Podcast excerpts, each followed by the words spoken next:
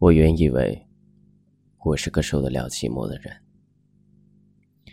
现在方明白，我们自从在一起后，我就变成一个不能同你离开的人了。三三，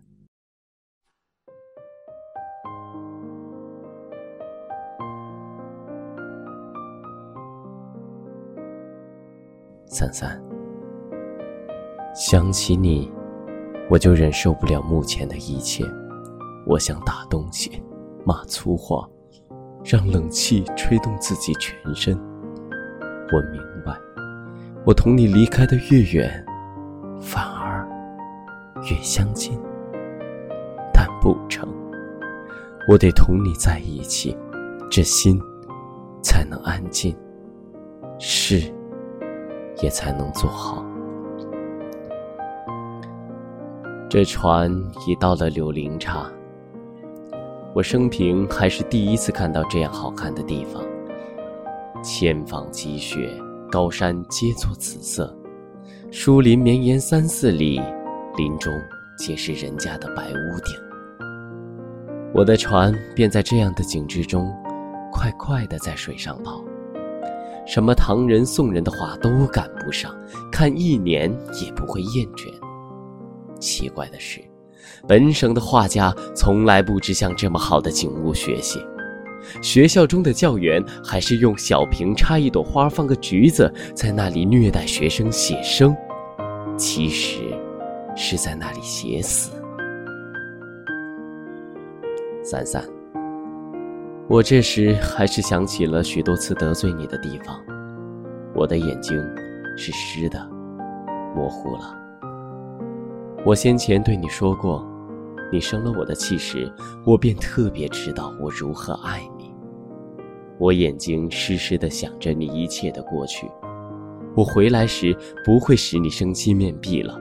我在船上学会了反省，认清楚了自己种种错处，也只有你，方那么懂我，并且原谅我。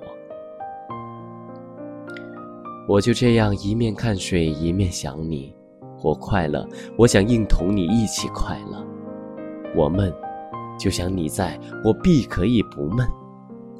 我同船老板吃饭，我盼望着你也在一角吃饭。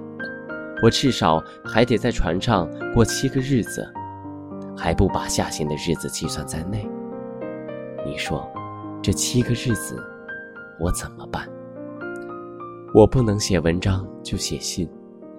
这只手竟然离开了你，也只有这么来折磨他了。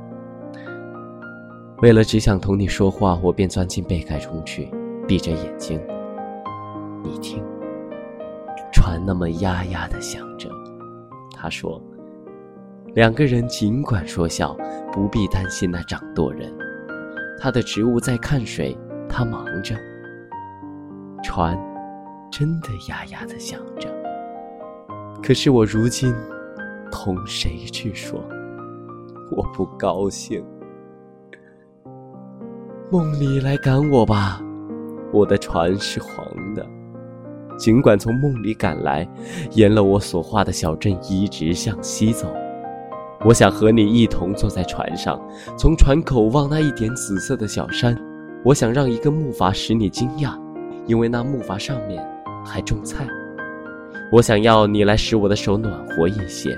我相信你从这纸上可以听到一种摇橹人的歌声，因为这张纸差不多浸透了好听的歌声。一切声音皆像冷一般的凝固了，只有传递的声音，轻轻的、轻轻的流过去。这声音使你感觉到它，几乎不是耳朵，而是想象。这是真静，只是心是透明的。